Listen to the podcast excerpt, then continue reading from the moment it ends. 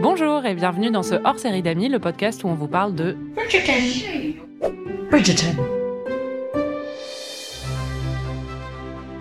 Salut, moi c'est Anaïs et je parle très bien anglais. Et moi, c'est Marie, et j'ai découvert que Luke Thompson, qui joue le rôle de Benedict dans la série, est franco-anglais.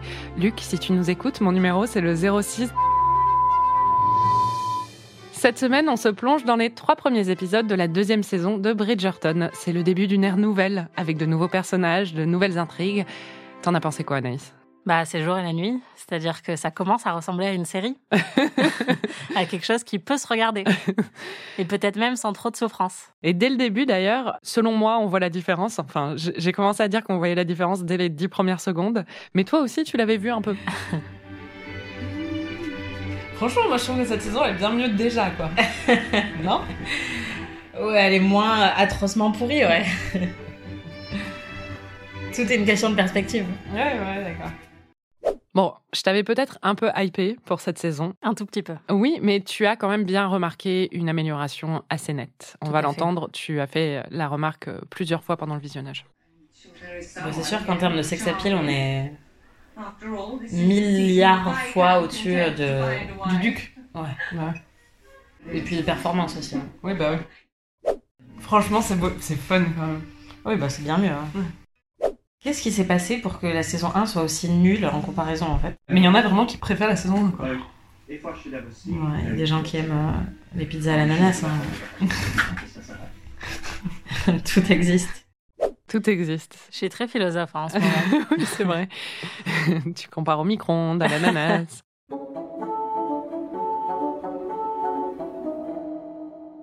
Même si tu as vu une amélioration nette, je pense, c'est assez clair, il y a quand même eu des moments de frustration pour toi dans ce visionnage. bah, c'était inévitable. hein. Enfin, j'ai dit que c'était un milliard de fois au-dessus, mais un milliard fois 0,0001, ça fait quand même pas beaucoup.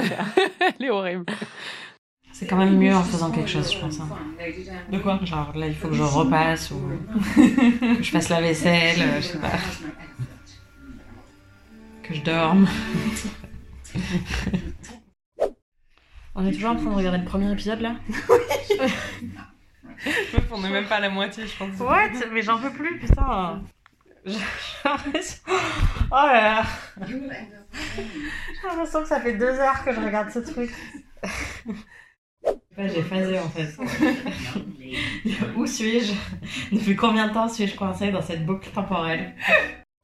Mais c'est juste, il y a toujours un stade, je crois, où on arrive dans l'épisode et où je me dis, mais on est toujours dans le même en fait. Genre, pourquoi c'est pas fini? Pourquoi? Bon, c'est long peut-être, mais il se passe des choses. Des choses que tu vas devoir euh, résumer en 30 secondes. Alors, cette saison 2, c'est comme Greg le millionnaire, version 1814. Sauf que là, c'est pas Greg le millionnaire, c'est Anthony le râteau, qui a juré de ne plus jamais tomber amoureux, mais qui doit malgré tout trouver une femme à épouser, parce que c'est son destin, c'est son devoir. Et il veut que cette femme soit absolument parfaite, sauf que les femmes parfaites, ça n'existe pas, désolé Anthony. Du coup, il fait du speed dating et il n'arrive pas à trouver, euh, un peu comme euh, toutes les personnes qui font du dating en fait, jusqu'à ce qu'il rencontre le nouveau diamant de la saison, Edwina Sharma, qui a l'air effectivement parfaite. Et elle ne s'appelle que comme ça, hein, c'est-à-dire qu'il ne prononce jamais son nom autrement que Edwina Sharma. Sauf qu'en fait, il se rend compte qu'il kiffe grave la sœur de Edwina, Kate. Et c'est la merde parce que bah, c'est la sœur de Edwina, quoi. C'est vrai. Voilà. Et il y a des histoires d'allergie aux abeilles aussi. C'est marrant que tu as référence à Greg le Millionnaire parce que je sais que tu es une grande fan de Greg le Millionnaire. Je me souviens, tu étais venue me rendre visite quand je vivais à Londres et on était passé sur le pont Millennium et tu m'avais dit à chaque fois que je passe sur ce pont, je pense à Greg le Millionnaire. J'étais là, je pense à Harry Potter, à James Bond. Bah, excuse-moi, j'ai des bien meilleures références. Les vrais savent. En tout cas, quand on a regardé ces épisodes, tu étais bien plus investi dans l'histoire. Et comment je le sais C'est parce que tu as fait plein de prédictions. Elle, elle a eu le cœur brisé et depuis, elle a juré qu'il lui arrivera plus jamais rien d'amoureux. Jusqu'au moment où elle va rencontrer Jonathan Bailey et elle va se dire Pour lui, je veux croire à l'amour à nouveau. Tu es prête à écrire ton premier roman vu Bon, donc en gros, la sœur, elle va tomber amoureuse de Anthony et il va même, ils vont aller assez loin dans le courtship et elle va être dégoûtée et lui, il va se rendre compte qu'en fait, il aime l'autre et ça va bien se finir. Et il y a un autre mec qui va arriver à la dernière minute pour choper la sœur et comme ça, tout est bien qui finit bien. Ou alors la sœur va mourir.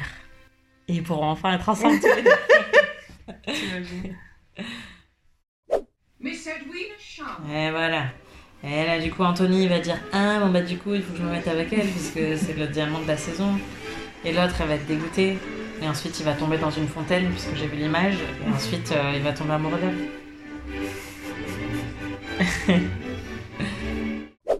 Allez, évidemment. Bien sûr. Quoi Allez, la vieille roublarde qui en a vu d'autres. Allez. Elle va lui tomber dessus et ils vont être tout, tout près l'un de l'autre. Et voilà. En fait, je parle pour pas m'endormir. plus je suis fatiguée, plus je parle. N'importe quoi. En tout cas, tu avais des bonnes prédictions. Ouais, je suis trop forte. Ouais, ou la série est très prévisible. Mais je pense que c'est un peu des deux. Bon, je te propose qu'on fasse un petit point sur les nouveaux personnages qui arrivent dans cette nouvelle saison. Déjà, il n'y a plus le duc, donc c'est une très bonne nouvelle. Quel grand soulagement. Mais il y a des nouvelles arrivantes et un nouvel arrivant aussi. Mais on va d'abord parler de Kate et Edwina Sharma. je le fais pas aussi bien que toi. On dirait, euh, comment elle s'appelle dans Dory? Ah oui Je vois. Dans le monde de Nemo. Bref. Donc, c'est les sœurs Sharma qui arrivent. Elles Qui viennent. sont charmantes. Ouais, ouais, les sœurs Sharma. Je me déteste. Tu m'épuises aussi un peu. elles débarquent de Bombay avec leur mère pour euh, passer la saison à Londres et très clairement pour euh, que Edwina trouve un mari. Mais d'abord, il y a Kate, c'est le personnage féminin principal. Elle est jouée par Simone Ashley, qu'on avait vu déjà dans hum, Sex Education. Alors Kate, tu as trouvé la meilleure façon de la décrire pendant le visionnage. Ouais, bon, c'est la cool girl de 1814. quoi. ça. Qu'est-ce que tu veux dire par là, Anaïs? Pour ceux qui n'auraient pas suivi euh, la pop culture euh, ces dernières années, la cool girl, c'est un stéréotype féminin qui est devenu très populaire euh, après la publication du roman Gone Girl et ensuite du film. Et ça fait référence à ces filles qui sont absolument magnifiques, qui correspondent à tous les canons de beauté, qui sont minces, grandes, avec une peau parfaite, des cheveux soyeux, etc. Mais qui se comportent entre guillemets comme un mec et qui donc vont représenter une espèce d'archétype idéal pour les hommes parce qu'elles sont tout le temps avec une apparence de mannequin, mais elles bouffent des frites, elles surveillent jamais leur poids, elles rotent après avoir bu de la bière, elles adorent jouer aux jeux vidéo, elles te taillent une petite pipe entre les deux, mais euh, sinon, enfin, en fait, elles sont absolument euh, parfaites et elles n'existent pas évidemment, ce genre de filles. Mais on en trouve beaucoup dans la pop culture parce que c'est un gros fantasme masculin. Jennifer Lawrence, pendant un bon moment, était vraiment identifiée à ça parce qu'elle aimait bien euh, faire des blagues. euh, Elle disait qu'elle adorait bouffer des burgers ou des choses comme ça, alors qu'elle avait un physique de top modèle, littéralement. En fait, c'est une manière pour certaines femmes de donner l'impression qu'elles ne font pas tous les efforts qui sont pourtant requis de toutes les femmes pour correspondre aux injonctions euh, qu'on leur renvoie en permanence. Et donc, euh, que jamais elle va surveiller euh, sa ligne ou, ou son alimentation, que jamais elle va se vexer ou, ou avoir des centres d'intérêt qui ne seraient pas en rapport avec les centres d'intérêt de son mec. Et Kate, elle ressemble un petit peu à ça parce que déjà, elle a des traits de caractère et des centres d'intérêt qui sont plutôt euh, typiquement masculins. Elle monte à cheval. Elle monte à cheval, elle adore le sport, elle a un gros esprit de compétition et euh, quand elle va voir les courses, elle se met à siffler comme un homme et à hurler dans les gradins. Elle sourit très peu, elle a un côté assez euh, froid dans sa manière de se comporter, donc pas du tout comme euh, plein de meufs qui seraient euh, dans le la douceur. Et elle ne veut pas se marier, elle veut rester célibataire, ce qui est aussi un truc bah, qu'on retrouve beaucoup plus chez les personnages masculins, surtout dans cette série. tout en étant magnifique. Exactement, elle est très très belle. Et sa sœur, donc, qui est un peu l'exact opposé de ça, Edwina, donc, tu la décrirais comment? Bah, c'est un robot qui essaye de faire semblant que c'est une femme. c'est vraiment, pour le coup, elle est tellement parfaite que ça en devient hyper flippant. Elle est très choupie, mais hum, elle a un peu des grands yeux écarquillés comme ça. Et puis, elle parle d'un ton monocorde avec une voix très douce et elle dit exactement tout ce qu'il faut dire tout le temps. On a l'impression qu'elle n'a jamais connu euh, la colère ou la contrariété, qu'elle n'a pas vraiment de caractère, en fait. Alors, vers la fin des épisodes qu'on a vus, on la voit un petit peu plus vulnérable, on la voit pleurer, tout ça. Mais c'est vrai que quand on la découvre, on se dit, mais c'est quoi ce robot en fait? Et t'as pensé quoi de la relation entre les deux sœurs? Pour l'instant, je trouve que c'est, ça fait parfois un petit peu artificiel, c'est-à-dire qu'elles ont chacune un surnom l'une pour l'autre, elles ont une petite complicité, et donc euh, Kate, c'est la grande sœur qui veut vraiment protéger sa petite sœur et qui veut s'assurer que tout se passe bien pour elle. Donc c'est assez touchant, suffisamment pour que je sois investie euh, dans le triangle amoureux dont on va parler après. Mais euh, c'est pas non plus extrêmement développé pour l'instant. Non, après moi j'aime bien la scène où elle lui met de l'huile dans les cheveux ou des choses comme ça, ce qui sont des scènes aussi qui sont codées euh, au niveau culturel où on, sent qu'il y a eu un effort où ils veulent justement euh, importer et montrer certaines traditions qu'auraient ces deux sœurs qui ont grandi en Inde. Mais du coup, elle lui met de l'huile dans les cheveux, elle lui a appris à faire le thé. Enfin, on sent qu'il y a plein de de petits rituels entre les deux qui sont travaillés et on sent qu'il y a un instinct de protection très fort de Kate envers euh, Edwin. Et ce qu'on apprend, c'est que Kate lui cache certaines choses, c'est-à-dire que en fait, elles sont demi-sœurs, elles n'ont pas la même mère. Kate est la fille du père et euh, le père est mort. Les grands-parents du côté d'Edwina, donc les, les parents de la mère, veulent qu'Edwina épouse un noble anglais et c'est la condition pour laquelle euh, elle aura une dot et elle aura une, euh, un héritage. Et donc ça, Kate le sait, mais Edwina n'est pas au courant parce que euh, Kate ne veut pas lui mettre la pression et tout ça.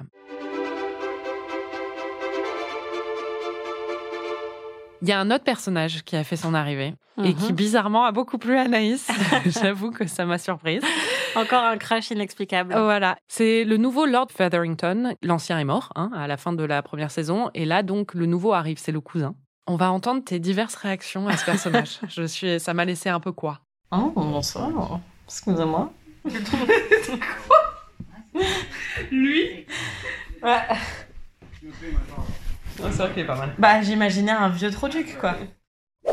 Il est coquin, lui. Hein. J'en reviens pas que tu le trouves beau, lui. Je le trouve pas beau, je le trouve coquinou. C'est pas pareil. Oh, bonsoir, excusez-moi. C'était incroyable. Le dimanche, il peut se passer des choses euh, très bizarres en moi. Ouais, visiblement. Mais explique-moi cette attirance pour ce personnage. Non, mais c'est un acteur qui est quand même, euh, je pense, assez attirant, enfin de manière objective. Après, je veux bien reconnaître qu'il est un peu sinistre euh, dans le rôle qu'il joue dans la série, c'est sûr. Il vient pour foutre la merde. Il représente en fait un gros danger, une grosse vulnérabilité pour les Featherington, puisque Bon, déjà, apparemment, il a très mauvais goût. Il veut mettre des trucs de chasse partout euh, dans la maison. Et surtout, il veut se trouver une autre femme. Et donc, il va pas du tout les mettre à l'abri, alors que c'est ce qu'elles, elles espéraient. Mais il est charmant. Il fait 2m80. Il ressemble un peu à Christian Bale, un peu à Vincent Lacoste. Euh, que demander de plus, quoi? Oui, certes. Moi, ça me va parfaitement. Ouais, on l'a bien compris.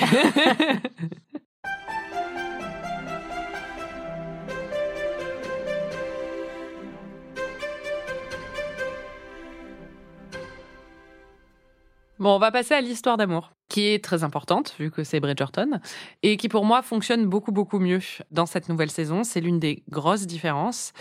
D'ailleurs, tu as eu des réactions un peu plus enthousiastes quand même, pendant euh, juste ces trois épisodes. Ouh, ouh, ouh.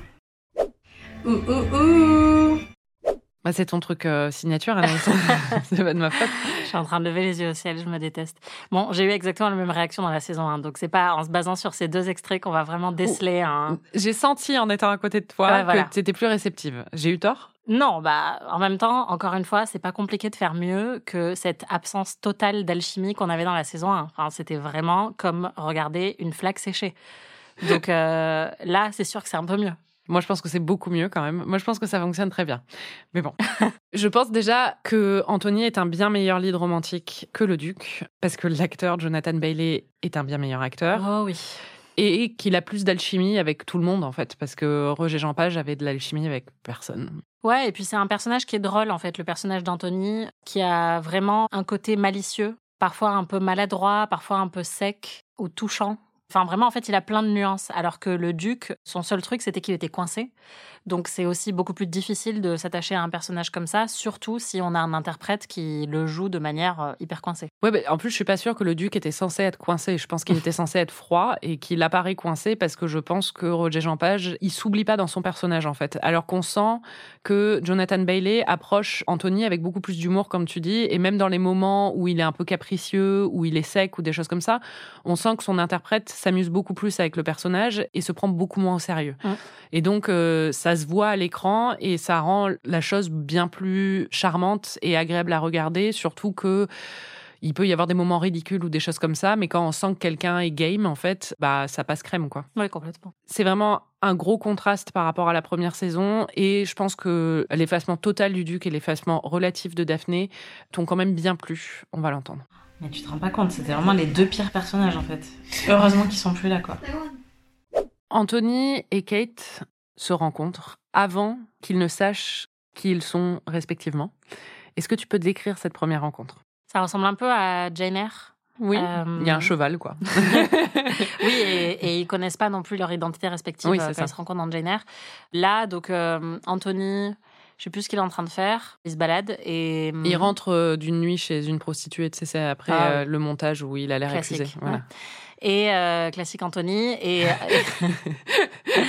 et pendant son Walk of Shame, il croise une élégante silhouette à cheval, élégante et mystérieuse, Mm. avec une cape bleue. Et il se dit, qui c'est? Et il la suit. Et il se demande aussi si elle n'est pas en danger. Parce que c'est une femme seule qui a l'air noble et qui est sur son cheval, tu vois. Voilà, donc il faut la sauver. Et donc, euh, il lui court après, et en fait, euh, elle le remballe tout de suite. Elle lui dit J'ai pas envie de vous parler. Enfin, en gros, il lui fait du harcèlement de rue, et elle, elle est là euh, Mec, dégage. Tout va bien, je suis très bien toute seule, euh, blablabla. Honnêtement, je me souviens plus des détails, mais c'est un échange comme ça.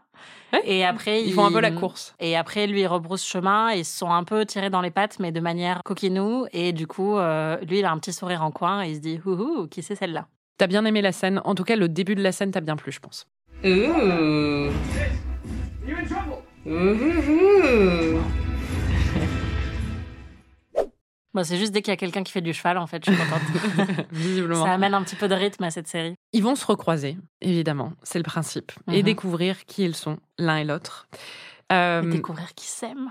oui, bon, d'abord, avant de découvrir qui s'aiment, ils découvrent qu'ils se détestent. Mhm. Enfin bon, on sait très bien ce qui se passe derrière, mais euh, il y a une tension qui est très claire. Ils se recroisent pour la fois suivante, ils se recroisent euh, à un bal auquel euh, Kate assiste avec sa sœur. Et en fait, Kate le voit, le reconnaît tout de suite, lui ne la voit pas, mais à un moment, il sort sur la terrasse et il commence à parler à d'autres mecs et elle le suit et commence à écouter sa conversation et le surprend en train de dire qu'il recherche une épouse, mais qu'il ne cherche surtout pas l'amour.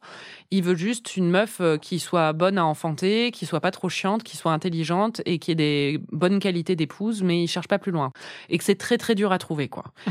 Elle l'entend dire ça, il la surprend en train de d'écouter et ils ont une confrontation. Oui, elle lui dit, euh, enfin, elle le rabaisse encore une fois et elle lui dit non mais tu crois que toutes les meufs sont à tes pieds Enfin, toi, tu es très exigeant, mais est-ce que tu crois qu'il y a tant de meufs que ça qui elles accepteraient d'être euh, d'être ton épouse? Ouais. Et on se rend compte que les hommes aiment beaucoup quand on leur fait ça.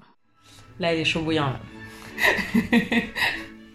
il s'est fait insulter, ignorer. Ils adorent ça. De toute façon, faut surtout jamais être sympa avec eux, hein, parce que sinon, on sait jamais ce qui peut se passer.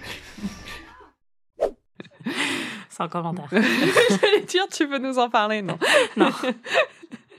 ok. Mais très vite, il y a un triangle amoureux qui se développe. Parce que lui a décidé qu'il épouserait le diamant de la saison. Bon, ça, c'est vraiment un truc totalement artificiel. C'est-à-dire que la reine choisit le diamant de la saison. C'est la meuf euh, qu'elle trouve la plus mignonne et dont elle pense qu'elle a le plus de chances de se marier, quoi. Et il se trouve que c'est Edwina qui a choisi. Et donc, là, Anthony se dit, bah, forcément, je dois épouser Edwina. Donc, il commence à lui faire la cour, tout en étant en conflit ouvert avec sa sœur, mais un conflit où on sent très bien la tension sexuelle qui bouillonne sous la surface. Oui, et ce qui est intéressant, c'est que quand il commence à faire la cour à, à Edwina, il est très rapidement surpris par ses qualités à elle. Il est surpris qu'elle coche toutes les cases alors qu'il avait créé une sorte de checklist un peu impossible. Aucune meuf, pour l'instant, euh, ne réussissait à atteindre tous les objectifs que lui s'était fixés jusqu'à ce qu'il danse avec Edwina et il se rend compte qu'elle a, bah, comme on l'a dit, la réponse à tout, qu'elle est, elle est très cultivée, qu'elle est gentille, euh, qu'elle danse bien. euh, et donc, il développe quand même un- une appréciation pour elle, même si effectivement il n'y a pas d'attirance romantique, mais il se dit elle est vraiment parfaite. T'as très vite vu venir le triangle amoureux. En même temps, c'est pas très difficile, mais... mais tu l'avais venir. Oh non. La sœur va vouloir le pécho. Aïe, aïe, aïe. Mais de laquelle parle-t-il? Je sais pas ce qui s'est passé ce jour-là avec les accents, mais J'aime bien que les rôles soient inversés pour une fois, parce que d'habitude, c'est moi qui passe pour une teubée, donc. euh, Non, Ah, pas que tu bah, passes pour une teubée. Ouais, ouais, j'allais dire c'est intéressant. Euh, C'est comme ça que tu le perçois. Moi, je trouvais que c'était hyper marrant. euh, Mais ok. Non, non, non, tu passes pour quelqu'un de brillant, mais qui a beaucoup d'humour. T'as pensé quoi de ce triangle amoureux? Bah, c'est réussi euh, beaucoup plus que ce qu'on a vu dans la saison 1. Là, déjà, euh, ce qui fonctionne très bien, c'est qu'on sait que quoi qu'il arrive, euh, bon, c'est ce qui va arriver en plus, mais toutes les parties de ce triangle vont avoir un petit pincement au cœur. C'est-à-dire qu'on a une préférence évidente pour que Anthony et Kate euh, finissent ensemble, mais on développe suffisamment d'affection pour Edwina pour se dire que bah, ça va être triste pour elle et que ça va être triste pour euh, Kate de devoir euh, se rendre compte qu'elle est amoureuse du mec dont sa sœur est aussi amoureuse et que lui il va être assez tiraillé. Enfin donc ça fonctionne bien parce que c'est pas un triangle amoureux qui paraît aussi hum, évident que dans certaines œuvres où en fait dès le départ il y en a un des trois qu'on déteste et où du coup bah on n'a pas du tout envie de Twilight. Ouais, exactement. voilà. On n'a pas de Jacob dans ce, ce triangle amoureux et euh, ça fait du bien. Oui, parce qu'on a l'impression que c'est un triangle qui est un peu insolvable. C'est-à-dire que, comme tu dis, personne va s'en sortir indemne, quoi. Donc, euh, oui, ça fonctionne très bien. Mais on commence à voir, là, on a vu les trois premiers épisodes, et dès le troisième épisode, on voit déjà que ah, la tension monte vraiment entre Kate et Anthony, on va en parler. Et aussi que Anthony commence à avoir des doutes et que ça commence à être douloureux pour Edwina, qui pensait vraiment qu'il allait euh, la demander en mariage. Mm. Et il y a une scène qui est assez douloureuse euh, par rapport à ça. Parce que toi, tu étais très angoissée par cette scène. Moi, je m'en foutais un peu. non, je me suis dit, bon, il la demande pas en mariage. Bon, bah. Oui, mais on sent que c'est un peu humiliant parce que c'est devant euh, toute la. Enfin, après, je m'en tape un peu aussi en vrai, mais. Le truc, c'est que dès que la scène a commencé à la seconde près, t'as commencé à te cacher, en fait, euh, derrière tes mains. Donc, ça m'a donné une indication très claire sur ce que je devais ressentir à ce moment-là. Donc, je m'attendais, j'avoue, à quelque chose de beaucoup plus grave. oui, bien Alors sûr. qu'au final, euh, Oui, il s'en sort, Il fait un discours et il lui dit juste, au lieu de la demander en mariage, il lui dit euh, Je vais vous faire une demande. ne répétez surtout pas que gna gna gna. Enfin, Ouais, mais c'est horrible. Tu, tu- enfin. Oui, mais bon. Le truc aussi, c'est que Edwina, on s'en tape un peu, en fait. Elle est gentille, mais euh, moi, je trouve que le, pour l'instant, les personnages des sœurs, ils sont bien, mais ils sont pas aussi développés que celui d'Anthony qu'on suit déjà depuis une saison. Et du coup, je ressens pas non plus un déchirement profond pour euh, ces deux femmes-là. Non, c'est pas un déchirement profond, mais je suis gênée, quoi.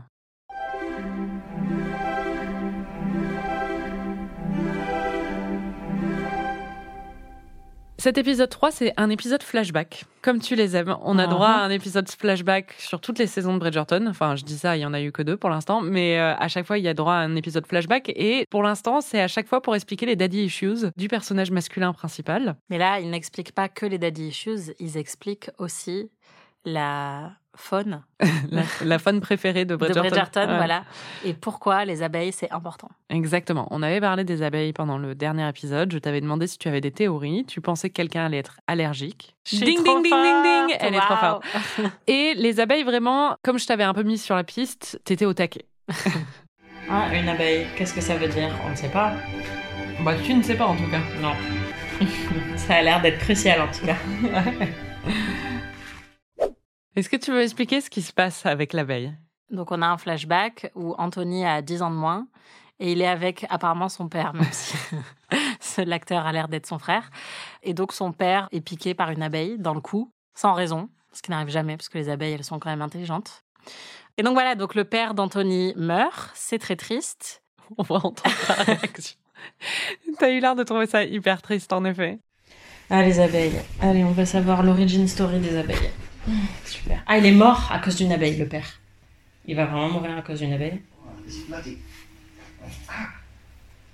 Mais non. Mais c'est nul. Quoi C'est ridicule. on peut mourir d'une abeille. Je sais bien, mais on s'en fout en fait. Je te trouve très dur. c'est une mort très cruelle. Non, mais en fait, je pense que c'est l'exécution qui est vraiment ridicule. Et on en parlera. Il y a d'autres moments dans ces épisodes où il y a une exécution ridicule. Et ça m'a fait penser à la scène de la main dans la saison 1 entre le duc Oui. et Daphné. On dirait des aliens qui essayent de jouer à la vraie vie, quoi. C'est-à-dire que là, il y a une abeille qui arrive 30 secondes plus tard et elle le pique dans le cou et il est là. Aïe! Et après, il meurt dans la seconde et je sais pas, c'est trop bizarre, quoi. c'est pas le- le- l'écriture en soi, c'est l'exécution. Vous voyez la scène où Marion Cotillard, elle meurt dans The Dark Knight Rises. Et elle a été très très euh, moquée et Oui, oui. humiliée pour cette scène de mort où elle fait ah ben, c'est exactement pareil le père avec l'abeille. Voilà. c'est ça.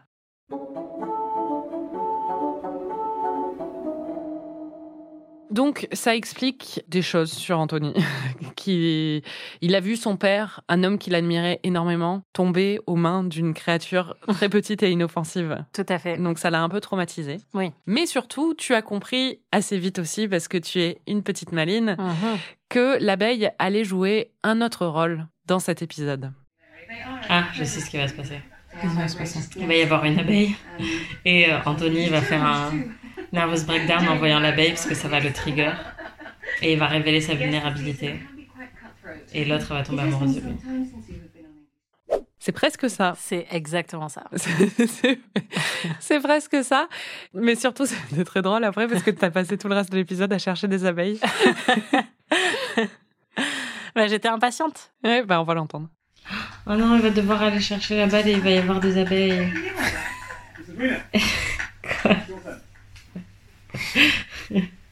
Mais la scène de l'abeille, elle arrive qu'à la fin. Et quelle scène Et quelle scène Quelle scène, Anaïs Je crois que tu t'attendais pas vraiment à ça. Non, encore vraiment un- une combinaison de la mise en scène et le, le jeu d'acteur euh, qui est vraiment qui crépite quoi. No, no, do not do It's only a beat. Ow! Can you breathe? It is only a sting, of course. Are you certain? My lord, No, no, do not. I am unharmed. N'importe quoi N'importe quoi. It was just a bee. C'est ridicule. Mais c'est le pire, la pire manière de faire ça en fait. Est-ce que tu peux me décrire cette scène? Bah donc ils sont en train de s'engueuler, Anthony et Kate. Et à ce moment-là, une abeille, décidément les abeilles sont vraiment hyper euh, agressives euh, chez les Bridgerton. Bah, C'était le 19e, elles n'avaient pas encore. Pas en voie de disparition à l'époque. Donc il y a une abeille qui se pose sur la poitrine de Kate et Anthony commence à paniquer parce que ça lui rappelle euh, tous ses souvenirs de la perte de son père et il a peur pour Kate. Et donc il lui dit euh, ne bougez surtout pas. Et elle, elle est en train de s'engueuler avec lui. Elle est là, mais ta gueule, enfin, qu'est-ce que tu me racontes? Et il lui dit non, non, mais tu comprends pas. Et donc il arrive, à- il arrive plus à respirer. Il est hyper euh, confus. Et elle lui dit c'est juste une abeille. Non, mais elle se fait piquer. Ah oui, c'est vrai qu'elle se fait piquer. Bah oui. Ah oui, bon, voilà, elle se fait piquer. Mais du coup, il panique vraiment là parce qu'il se dit, euh, ça se trouve, elle va être Oui. allergique comme mon père. Quoi. Oui, c'est vrai. J'avais oublié ce détail parce que voilà. Et donc elle se fait piquer et elle lui dit non, bah c'est bon, juste j'ai été piquée. D'ailleurs, elle a pas du tout mal. Bravo à elle. Et donc euh, elle voit qu'il est paniqué. Elle lui dit c'est juste une abeille, c'est juste une abeille. Et elle prend sa main et elle la pose sur sa poitrine. Oh, sur son cœur. Voilà, et il sent son cœur qui bat. Elle lui dit c'est juste une abeille. Et là, c'est irrésistible. Ils s'embrassent. Mais ils s'embrassent pas, t'es folle ou quoi Ah bon Ah oui, non, ils sont sur le point de s'embrasser. Et ils sont très, très près, près, près, près, près. Et à ce moment-là, il y a un bruit de cheval ou je sais pas quoi. Et ils courent chacun dans une direction opposée. Encore avec une interprétation vraiment, mais euh, exceptionnelle. Et euh, donc, elle, elle se cache derrière un mur. Lui, il se- s'accroche à un tronc d'arbre. oui, c'est ça. Et euh, ils sont tous les deux, voilà, hyper torturés en se disant Mon Dieu, mais je suis tellement attirée par cette personne que je croyais encore détester il y a 10 minutes. Que vais-je faire? C'est très bien décrit. Je pense que leur, leur interprétation, franchement, vu le matériel, est OK. Parce que c'est vrai que la scène est un peu ridicule. Après, moi, honnêtement, Ça marche. ça marche, ça fonctionne. Maintenant que je l'ai vu dix fois, cette scène, ça marche un peu moins parce que je vois vraiment les défauts ou des choses comme ça. Mais la première fois, euh, c'est passé crème, hein, il n'y avait pas de problème. Et je vais te raconter comment ça se passe dans le livre. Je vais pas te dire comment ça se passe après dans le livre parce que c'est à partir de cette scène que tout change. Ils sont plus du tout restés collés au livre à partir de cette scène. Les épisodes suivants, c'est vraiment très différent du matériel d'origine. Dans le livre, il euh, lui aspire le venin avec sa bouche. Et donc, il l'embrasse sur la poitrine en lui aspirant le venin. J'ai vraiment cru qu'il allait faire ça dans la série. Et j'étais un petit peu déçue qu'il le fasse pas. et ils sont surpris. Mais on parlera des différences entre le livre. Pour le coup, j'ai lu ce livre. J'avais pas lu le précédent, mais celui-là, je l'ai lu parce que parfois, il faut se faire plaisir. Et on parlera des différences euh, au prochain épisode parce que je ne veux pas te spoiler pour l'instant. Tu penses que ça va aller où cette histoire entre Anthony et Kate? Qu'est-ce qui va se passer après ce, cette fuite vers un arbre et un mur? Bah moi, je pense que c'est Kate qui va continuer à mettre un stop par amour pour sa sœur, qui est là actuellement dévastée euh, parce que euh, Anthony ne l'a pas demandé en mariage. Elle ne peut pas euh, écouter ses propres sentiments. Donc je pense que c'est Anthony va vouloir switcher parce que c'est un râteau, donc de toute façon il fait de la merde. Mais Kate va pas vouloir et je pense que de C'est ce que j'ai dit au début, mais je pense qu'il y a un moment où il y a un autre intérêt amoureux qui va arriver pour récupérer euh, Edwina, entre guillemets. S'il faut, ce sera Lord Featherington.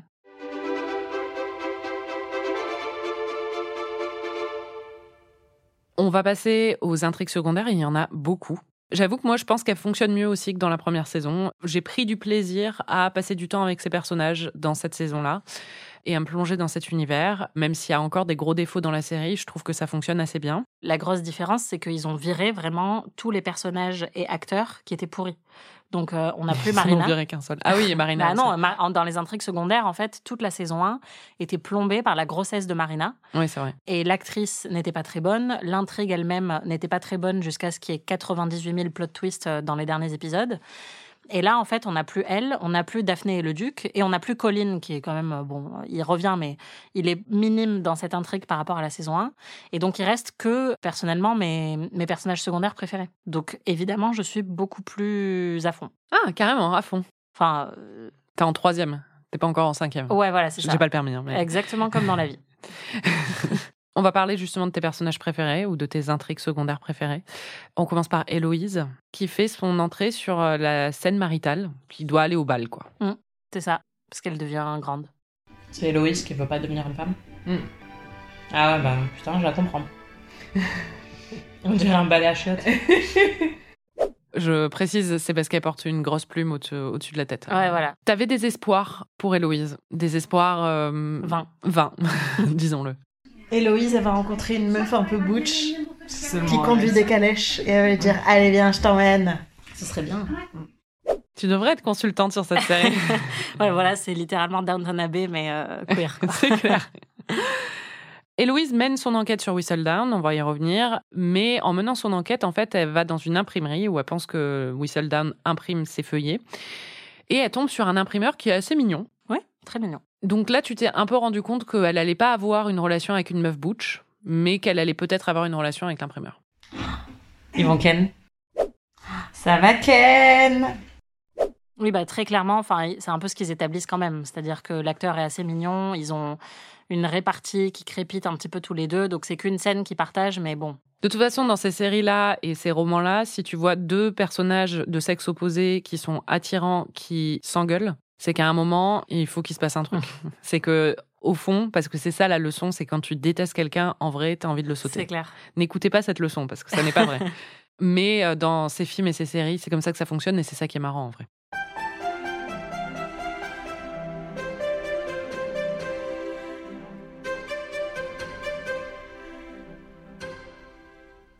Il y a une autre intrigue secondaire, c'est celle de l'arrivée donc de Lord Featherington, qui prend possession des lieux tout en cohabitant avec euh, la mère et les trois filles, donc Penelope. Et Lord Featherington, tout de suite, il décide en fait euh, qu'il doit se marier. Mais ça, tu l'as aussi mal vécu que la mère. Mais c'est affreux Ça m'angoisse, Marie. Mais ça, là, le mec, il arrive et il veut draguer d'autres meufs dans son dos Oui, mais c'est pas son mec, hein. Oui, mais quand même, c'est horrible. Pourquoi c'est horrible? On comprend, moi en tout cas, ce que j'avais compris de cette euh, période historique, très bien représentée dans Bridgerton, c'est qu'il a hérité de la maison et avec, il a hérité de la mère et les enfants, quoi. Oui, mais pas d'une manière euh, maritale. Il a hérité d'elle d'une manière, euh, c'est c'est sa responsabilité, tu vois. Ouais, mais du coup, moi j'imaginais que sa responsabilité et donc son devoir, c'était de se comporter. euh, De Ken avec la mère. Bah, pas de Ken, mais de les mettre à l'abri et du coup de pas direct aller draguer d'autres meufs, quoi. D'accord. Et j'avoue que j'ai trouvé ça un peu choquant. Pas aussi choquant, je pense, que la solution que trouve euh, Ah, ça, la mère, qui décide donc de le maquer avec sa propre fille, donc la cousine. hein, c'est sa cousine directe. Voilà. Enfin, sa cousine au quatrième degré en vrai. Et bon, ça. We were just saying what an eligible match. Lord Featherington would make. For who? You. She's our Hein Oh, Penelope.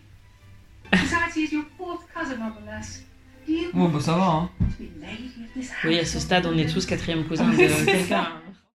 Donc, on n'a pas encore eu euh, la résolution de cette intrigue? Non, ça m'importe assez peu en fait. Je vais pas te mentir. je peux le comprendre. je vais pas te mentir non plus. Euh, bon, on va passer au meilleur. Oui, Béné. Mm. Bénédicte. Bénédicte. Et J'aime bien Bénédicte parce que j'aime beaucoup les œufs aussi. Donc, euh,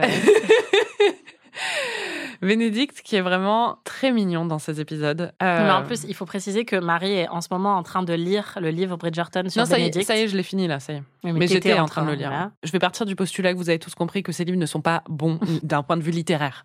Mais dans la série, j'en ai lu trois et celui sur Bénédicte est vraiment fun. Et donc, euh, c'est vrai que ce personnage euh, m'est très sympathique en ce moment, mais je trouve que dans la série, il est vraiment très charmant et très sympathique aussi et euh, ouais, fun quoi. L'acteur est vraiment très bon. En fait, il donne beaucoup de légèreté et d'humour à la série. C'est un des personnages les plus malicieux. Il a des enjeux aussi dans la série, mais qui paraissent moins lourds en fait que justement, bah, Héloïse, c'est euh, le poids de la féminité, le fait qu'elle doit se marier, qu'elle n'a pas le droit de faire ses études. Pénélope, elle a un archi lourd secret. Euh, elles ont toutes en fait des trucs qui sont quand même assez importants. L'autre, Anthony, là, c'est Daddy Issues avec les abeilles. Et euh, Bénédicte, du coup, c'est un des personnages les plus fun à regarder parce que son seul enjeu, c'est qu'il veut rentrer dans une école d'art. Ouais. Et qu'il prend de la weed et qu'il en prend un petit peu trop. Ouais, c'est ça. Donc il est très mignon. Il est beau. David? Non, mais Bénédicte, épouse-moi, quoi. Ça a l'air d'être un mec bien. Ça a l'air d'être le plus sympa de la fratrie quoi, côté masculin en tout cas. Et le plus fun. Vraiment, Oui. tu sais qu'avec lui, tu pars en voyage avec lui, tu vas t'amuser. Et d'ailleurs, il a une scène qui est très marrante et il la joue très bien. Ouais. Honnêtement, franchement, c'est euh, une grande source de comique dans, dans ces épisodes. C'est dans l'épisode 3, son frère Colin qui rentre de voyage et qui fait que raconter ses souvenirs de voyage à tout le monde. Lui passe une herbe qu'il a goûtée lors de ses explorations. Donc on on comprend que c'est sûrement de la weed. Enfin, c'est un thé qui... Qui fait rigoler. Voilà. et donc, euh, Bénédicte, qui est très stressée à l'idée de ne pas être acceptée dans l'Académie d'art, décide de verser tout le contenant du sachet. Bon, c'est un classique hein, de ce genre de truc, donc euh, voilà. Et il est complètement allumé pendant des heures et des heures, et c'est assez fun. Non, non, c'est mon pire cauchemar, mais non, non, non, mais n'importe quoi. Et l'autre, tu dis pas e, tu dis non, non, non, non, non, non. Ça, c'était ta réaction au Ouais, moment où c'est il a assez versé. fun pour toi, mais pour moi, en fait, c'est un truc que j'ai jamais réussi à élucider, mais je déteste les scènes de consommation de drogue. T'as lu dans- l'herbe bleue à 12 ans et depuis t'es traumatisée. Alors, l'herbe bleue et moi, Christiane F., 13 ans droguée prostituée. Euh, Tout et- un programme. Ouais, voilà. Et tout ça, ouais, quand j'étais vraiment beaucoup trop jeune. En fait, l'idée de voir des personnages faire un bad trip ou quelque chose comme ça, ça m'angoisse énormément. Et donc là, au final, ça se passe très bien. Donc, euh, si j'avais su, j'aurais Oui. été plus détendue. Mais j'avais hyper peur, en fait. Ça m'a vraiment angoissée où je me suis dit. Après, c'est Bridgerton. Oui, je sais, mais c'est comme dans Friends quand j'avais peur parce que le radiateur marchait pas. Euh, Il y a des trucs qui me parlent euh, d'un point de vue très personnel. Et cette scène en fait partie. Mais ta préférée, je pense, j'ai cru deviner que c'était Pénélope. Oui, bah, j'aime beaucoup Bénédicte, mais comme je le disais, il n'a pas des enjeux très importants, alors que Pénélope, bon, encore une fois, c'est une actrice qui est hyper télégénique, qui est charismatique, euh, qui fait partie des meilleurs, je pense, du casting, donc on a vraiment plaisir à la suivre. Et euh, je suis très investie, en fait, dans son bien-être. je veux que ça se passe bien pour elle, parce qu'elle est extrêmement attachante. Dans ces épisodes, elle poursuit le fil de ses activités en tant que Lady Whistledown. Là, on la suit beaucoup plus parce qu'on a appris euh, sa véritable identité à la fin de la saison 1. Ça, c'est le truc qui m'intéresse le moins, c'est-à-dire que maintenant qu'on sait qui est Lady Whistledown, la tension sur est-ce que Penelope va être démasquée ou pas, honnêtement, ça marche pas trop sur moi, je m'en fiche un peu. Après, euh, cette actrice-là, elle est tellement bien et il y a des scènes hyper chouettes avec l'imprimeur, en fait, où elle se fait passer pour euh, une messagère et où donc l'actrice utilise son vrai accent irlandais pour se faire passer pour euh, une domestique et qui a beaucoup de bagou, en fait, et qui a du répondant, qui négocie son prix avec l'imprimeur. Donc ça, c'est très chouette parce que c'est toujours cool, surtout dans ce genre de série et d'univers, de voir des femmes qui travaillent. Et ça m'a rappelé euh, Little Women euh, de Greta Gerwig, où on la voit au début négocier. euh. Donc ça, j'ai bien aimé, mais sinon, je m'en fiche un peu de... Bah, on sent quand même que cette intrigue, c'est là aussi par rapport à sa relation avec Héloïse. C'est-à-dire que c'est Héloïse qui enquête sur Whistledown et qui veut absolument trouver l'identité de Whistledown. Et elle et Whistledown, elle lui cache, quoi. Mm. Mais l'intrigue autour de Penn qui nous a fait le plus réagir, Mhm. c'est son histoire avec Colin, son absence d'histoire en vrai avec Oui, Colin, la, pauvre. pauvre. Colin qui rentre de vacances, hein, et ils ont échangé beaucoup de lettres. On sent que elle, ça lui tenait à cœur. Et quand il rentre, il commence à lui faire un discours à un moment en lui disant euh, qu'il était jamais seul. Et elle lui dit mais t'étais avec qui? Et il dit bah j'étais pas vraiment avec quelqu'un, mais j'ai trouvé quelqu'un à travers euh, l'écriture, dans la solitude. J'ai vraiment trouvé quelqu'un. Et là on, on pense évidemment Mm. Que c'est de Pénélope dont il s'agit, qu'il est en train de lui faire une déclaration. Et en fait, pas du tout. Il s'agit de Lui-même. voilà, C'est horrible. il s'est trouvé lui-même. I was not exactly lonely on my travels. I did begin a real conversation with someone, someone I had known for a very long time, and yet, after everything that happened with Miss Thompson, I realized I never truly knew this person at all. Myself.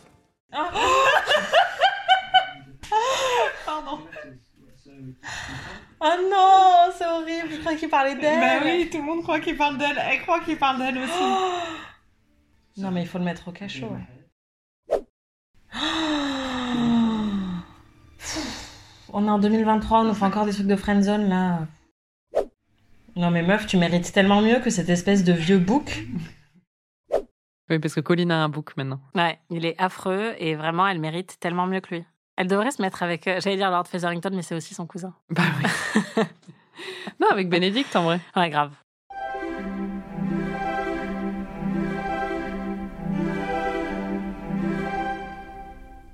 Est-ce que tu as hâte de voir la suite? Plus que pour la saison 1. Bah là, vraiment, on est sur une série qui est pas excellente et qui a des épisodes beaucoup trop longs, mais vraiment beaucoup trop longs, mais qui est assez fun à regarder. Le problème, vraiment, c'est aussi le choix de méthode de visionnage qu'on a fait, qui est de les binger, quoi. Parce que vraiment, moi, par contre, euh, voir 3h30 de ce truc, c'était dur. Oui, après, on pouvait pas faire un épisode par épisode. En plus, on n'aurait pas eu grand-chose à Non, dire c'est au ça, final. c'est ça. Donc, euh, mais je pense que ça, ça joue beaucoup sur euh, mon impatience parce que, bah, comme je l'ai dit déjà, si je peux tricoter en même temps ou, euh, je sais pas, passer l'aspirateur, honnêtement, ça passerait beaucoup plus facilement. Et en plus, le fait de regarder un épisode par-ci, un épisode par-là, je pense que ça me conviendrait aussi beaucoup plus. Ou j'en regarderais trois si j'étais vraiment en mode gueule de bois, échouée sur mon canapé, je peux pas bouger, je suis en train de pleurer alors que je comprends pas pourquoi. Enfin, tu vois, genre là, oui, ça passerait nickel. C'est marrant parce que je pense que, enfin, c'est mon cas et le cas de, je pense, la très grande majorité des gens qui ont regardé cette série, c'est qu'on la dévore en vrai en 24 heures, quoi. C'est fou. C'est pas un truc que tu picores. Euh, Moi, s'il fallait que je picore toutes les semaines un épisode, euh, je l'aurais pas regardé. Pas toutes vois. les semaines, mais peut-être un tous les soirs, par exemple, tu vois. Mais... Non, non, non, moi, Ah non, vraiment. en 24 heures, ah non, mais mon cerveau, il, il s'atomise, en fait. Mais en fait, moi, je pense que si je me souviens bien, cette saison-là, j'ai dû la commencer et j'ai j'ai dû la finir en une nuit, en fait. J'ai dû aller me coucher vers 4 heures du match, je crois. Oui, mais ça m'étonne pas de toi. Je sais pas trop comment le prendre. Bah, mais- Parce que t'aimes bien, enfin, tu fais pareil avec les livres, enfin, Oui, quand oui, t'es à fond ça. dans un truc. Moi, j'ai jamais aimé binger, en fait. J'ai jamais aimé binge-watcher et les livres, j'essaye de les faire durer. Je crois en la slow life. Moi, je suis fast life. Je, voilà, je pense qu'on est, on est un peu trop dans l'immédiateté permanente et que Netflix a un petit peu cassé quelque chose dans notre cerveau avec le modèle du binge-watching. Et je pense que le truc, c'est qu'on voit quand même que ces séries, elles sont écrites pour ça. Elles sont écrites pour le binge-watching. Oui, bah oui. Donc, t'es totalement dans le, le mode de consommation normal pour ce genre de série parce que justement, il y a des coups de mou, parce que tu vas te lever, aller pisser en même temps, que t'as plus de cerveau, c'est pas grave, tu continues à regarder. Mais j'avoue que, ouais, moi, j'aime pas trop. Enfin, je suis capable de binger des trucs très vite. Enfin, ok, j'ai regardé aussi euh, le truc des Kardashians sur euh, Disney. Ça, pour le coup, je peux en regarder beaucoup à la suite. Ça, moi, non, par contre. Enfin, vraiment, je peux pas. Ah ouais? Non. Moi, j'adore. Mais parce que pour moi, là, pour le coup, c'est vraiment. euh, J'y trouve beaucoup plus mon compte. Il y a vraiment plein de rebondissements que je trouve euh, fascinants. Ok.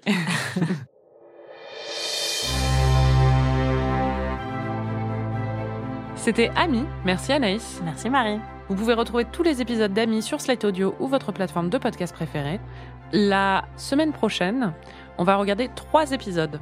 de Bridgerton. Désolé, c'est le découpage qu'il faut pour ces épisodes. Donc, on va regarder les épisodes 4, 5 et 6 de la saison 2. Je vais aller m'acheter de, la laine. Je vais tricoter. Tricote si tu veux. Ça va m'énerver parce que tu peux pas regarder. Tu sais pas, tu sais Surtout, tricoter. Je sais pas tricoter. je tricote très mal, donc je suis incapable de tricoter, de regarder une série en même Mais temps. c'est ça. Parce que je refais mes La points toutes les fois, cinq la dernière fois qu'elle a tricoté une écharpe, Anaïs, pour la petite histoire, elle a, genre tous les deux jours, elle me disait, je l'ai défaite, je l'ai recommencé. J'étais là, tu vas jamais la On finir. aurait vraiment dit Thérèse une serpillière dans, Oui. dans le, le comment ça s'appelle Le le Père Noël est une ordure. ordure, ouais. N'hésitez pas à regarder la série en même temps que nous, elle est disponible sur Netflix et à partager vos impressions sur les réseaux sociaux. Et vous pouvez aussi écouter notre autre podcast PIC TV où on analyse l'actualité des séries. Si vous avez aimé cet épisode, vous pouvez nous laisser 5 étoiles et un petit commentaire ou vous pouvez nous hyper auprès de tous vos amis. On se retrouve la semaine prochaine pour de nouvelles aventures. Salut Ami est un podcast d'Anaïs Bordage et Marie Telling, produit par Slate Podcast. Direction éditoriale Christophe Caron. Production éditoriale, prise de son et réalisation Aurélie Rodriguez. Musique Victor Benamou. On a quelques bonus parce qu'on a beaucoup réagi. Ta fierté d'avoir euh, trouvé euh, qui était Whistledown euh, ne disparaît toujours pas. Je suis contente d'avoir deviné que c'était elle. Mais oui, t'as bien raison, bravo. On dirait vraiment le trophée en carton. C'est genre, mais oui, c'est bien, bravo.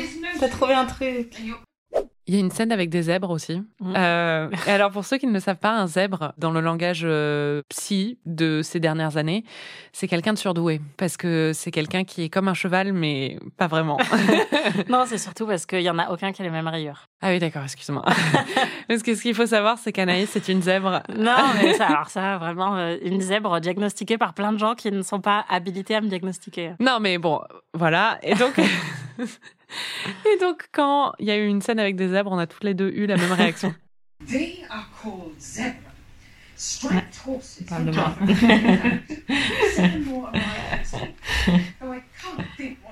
L'humour de surdoué, c'est tellement drôle.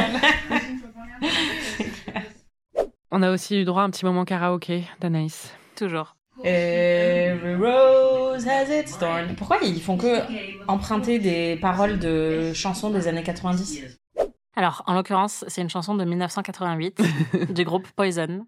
Et on mettra, parce que vous verrez, vraiment, je, je chante très bien.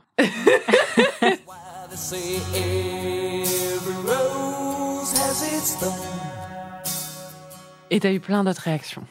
From the marriage-minded mamas this season indeed. Allez, maman, ça faisait longtemps. Capital R of rake is indeed Rake, rake. C'est un râteau. Quelle vie, quelle vie de merde, franchement. Les hommes sont des goujats, ça m'angoisse. Je crois que je préférais quand ils étaient tous honnêtes. T'as dit quoi? Les daddy issues. C'est pénible. Si un héros n'a pas de daddy issues, Anaïs. euh, Qui est-il? Exactement. Comment le caractériser? Oh là, infos va voir la tombe, elle va se dire Oh, il a des daddy issues, c'est trop mignon, je vais le réparer.